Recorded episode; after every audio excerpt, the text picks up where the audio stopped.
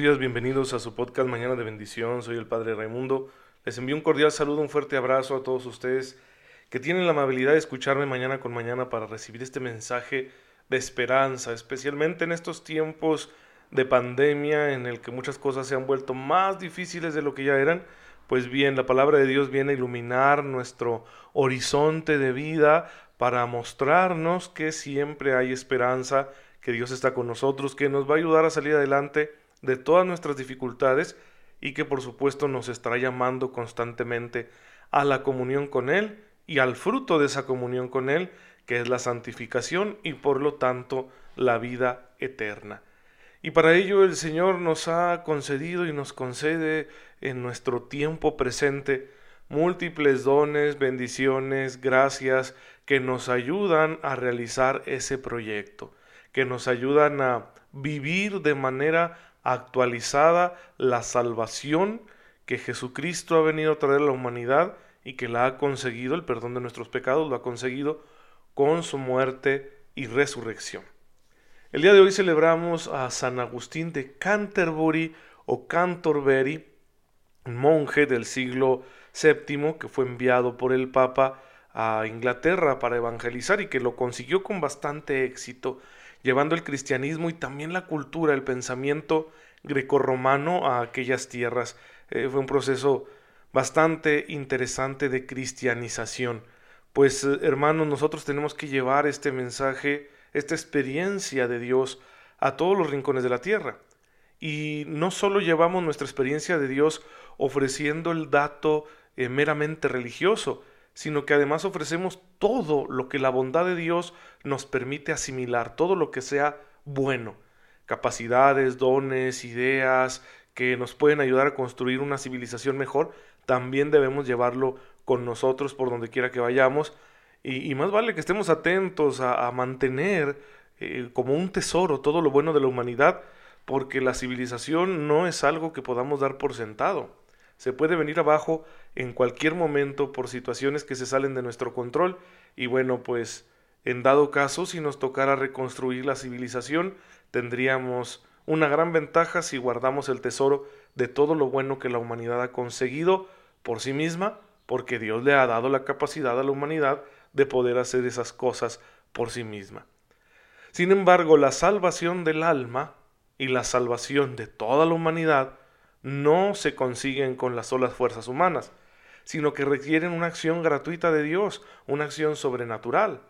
Y en esa acción se contempla que la humanidad reciba tres grandes dones, tres virtudes, la fe, la esperanza y la caridad, que se encuentran mencionadas, ah, y la caridad especialmente explicada en la primera carta a los Corintios, capítulo 13, Em, en el versículo 13 se mencionan las tres, pero todo el capítulo 13 de la primera carta a los Corintios hay que leerlo para entender especialmente la virtud de la caridad que es el amor. El amor verdadero se llama caridad. Es triste que nosotros la caridad la hayamos convertido en una palabra sinónimo de limosna, sinónimo de asistencia al necesitado. No, la caridad es, es multiforme y en realidad es la más alta de todas las virtudes y es lo que más deberíamos buscar, es el amor perfecto. El amor que no es interesado, ni posesivo, ni que busca em, una recompensa, sino el amor generoso que se da en la entrega a los demás, esa es la caridad y es una virtud de Dios. ¿Por qué Dios nos concede estas tres virtudes? Porque son necesarias para que podamos participar de la naturaleza divina. En la segunda carta del apóstol San Pedro, capítulo primero, versículo cuarto, está escrito, que Dios nos ha llamado a ser consortes de su naturaleza divina, a ser partícipes de su naturaleza divina, es decir, a una comunión profunda e íntima con Él, que de hecho nos perfecciona, nos hace como Él, nos santifica, incluso podemos decirlo así, nos diviniza. Pues para poder tener esa relación necesitamos estas tres virtudes, fe, esperanza y caridad que serán las que le den armonía a toda la vida cristiana, todas las virtudes humanas y el resto de los dones del Espíritu Santo se encuentran girando en torno a las tres grandes virtudes teologales. ¿Cómo las recibimos? Tenemos certeza, porque está en la revelación. de que estos, estas virtudes son recibidas en el bautismo. El bautismo es un nuevo nacimiento en Cristo que verdaderamente nos hace hijos de Dios y allí se inaugura, por decirlo así, el desarrollo de nuestras virtudes teologales, la fe, la esperanza y la caridad. Sin embargo, puede decirse que en otras ocasiones estas virtudes se reciben antes del bautismo. ¿Por qué? Por ejemplo, en el caso de la conversión de un adulto, un adulto no bautizado. Antes de dar el paso al bautismo, él ya cree. ¿Cree con sus solas fuerzas? No, cree porque ya ha recibido el don de la fe. Entonces podemos decir que aunque no ha sido bautizado, ya ha recibido estas tres virtudes y son estas tres virtudes las que le están permitiendo dar el paso de la conversión. Lo cierto es que ya una vez bautizados tenemos certeza de que estamos en posesión de estas tres virtudes y al mismo tiempo de que estamos llamados a su desarrollo. La madurez cristiana no puede limitarse a una madurez humana promedio, sino que debe buscar la madurez teológica, la madurez teologal, es decir, el pleno desarrollo de estas tres virtudes, que se va a ir dando en la medida en que nosotros cultivemos una relación con el Señor, con Dios, con la Santísima Trinidad, mediante la escucha de la palabra. A mí siempre me van a escuchar mencionar estas cosas, que la vida cristiana se alimenta de, número uno, la escucha de la palabra. Dios se comunica, Dios habla, nos ha revelado su palabra, la cual se encuentra en las escrituras y en la sagrada tradición. Entonces es muy importante que como cristianos, si queremos alcanzar la plena madurez de nuestra vida teologal, es decir, que nuestra fe, esperanza y caridad se desarrollen al máximo, necesitamos, es indispensable, escuchar la palabra. A mí me sorprende que haya tantas personas que quizás son muy devotas, que quizá tienen una práctica religiosa regular o más que regular, y sin embargo no conocen la palabra.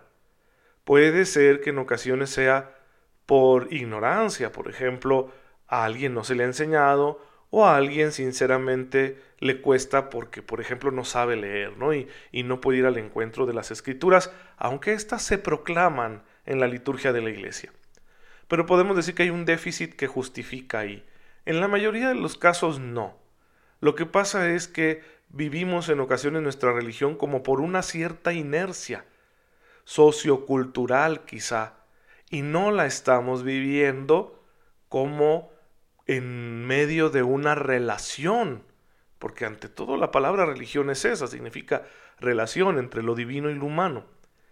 Pues hay que vivir esa relación y toda relación se construye mediante qué? mediante la comunicación.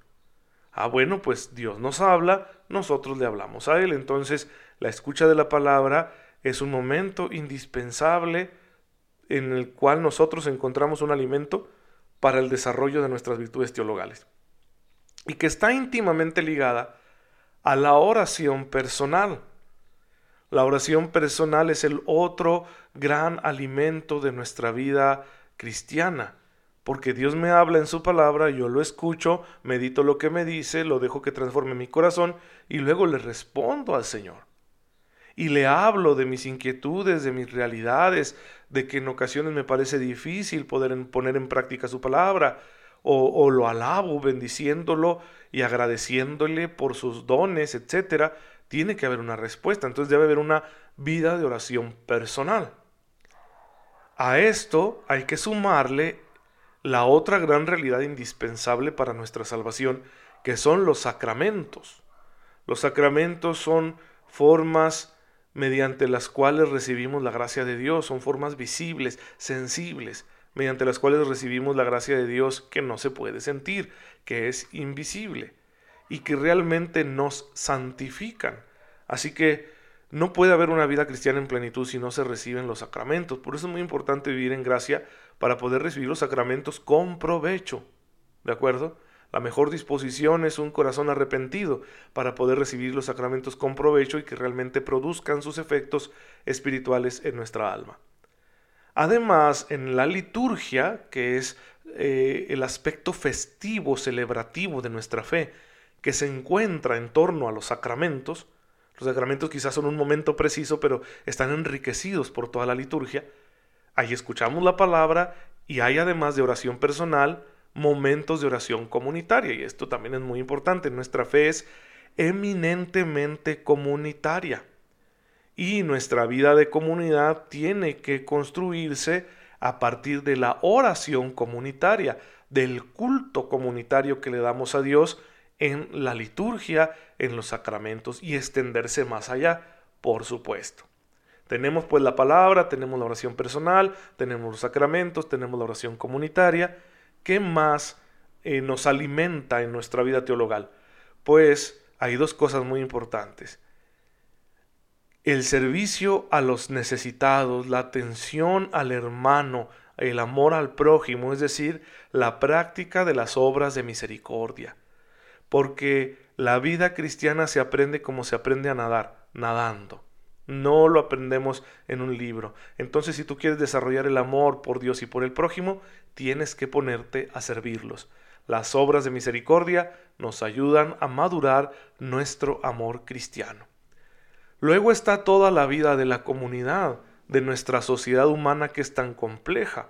Yo me relaciono en la sociedad no solo con mis hermanos en la fe, sino con personas de todo tipo, y junto con ellos estoy llamado a construir un mundo mejor, no porque seamos utopistas, ¿sí? que, que, que queremos construir un paraíso terrenal, eso es un error e históricamente está probado que ni deberíamos intentarlo porque nos sale muy mal. Pero eso no significa que no podamos estar trabajando de una manera constante por el perfeccionamiento de nuestra sociedad. Aunque sepamos que nunca va a ser un paraíso en la tierra, lo vamos a hacer y por eso podemos unir nuestros esfuerzos con cualquiera, cualquier persona, aunque no sea creyente, cualquier persona que tenga la buena voluntad de hacer algo bueno por el mundo. Ahí es una parte muy importante para alimentar nuestra fe y que además nos permite leer los signos de los tiempos, es decir, acontecimientos externos que se dan en, que se dan en el ámbito de la sociedad y acontecimientos internos que se dan en nuestro corazón y por medio de los cuales también Dios nos está hablando y nos está pidiendo quizá respuestas concretas de fe, nos está haciendo llamados más específicos. Y por último está la alegría cristiana. El vivir alegremente incluso en medio de las tribulaciones de este mundo, aunque este mundo sea un valle de lágrimas, nosotros estamos contentos. ¿Por qué? Porque nuestro Dios es más grande que cualquier sufrimiento que podamos encontrar en esta vida. Y sabemos que tenemos la esperanza de la vida eterna. Entonces, ahí se alimenta nuestra fe. Cuando yo soy capaz de vivir con alegría, todas las circunstancias de mi vida, mi fe crece, madura, se hace fuerte, mi vida teologal se desarrolla, bueno, voy siendo cada día mejor cristiano, cada día más santo, cada día estoy más en comunión con mi Dios, cada día estoy más cerca del cielo. Todo esto forma parte de nuestro proceso de desarrollo. Son nutrientes que no podemos dejar de lado si queremos que nuestra vida teologal se desarrolle. Así que en principio, sobre las virtudes teologales hay que decir esto. Ya a partir de mañana, con el favor de Dios, estaremos reflexionando acerca de cada una en particular. Pero hemos terminado por hoy, queridos hermanos. Vamos a darle gracias a Dios.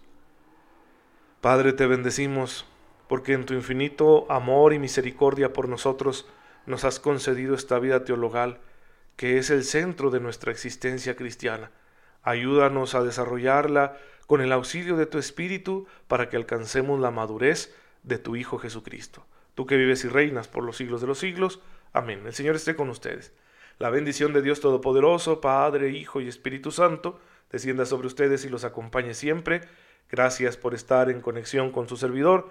No se olviden de rezar por mí. Yo también lo hago por ustedes. Nos vemos mañana si Dios lo permite. Y si te es posible, quédate en casa. Recuerda que tenemos que seguirnos cuidando. Hasta mañana, si Dios quiere.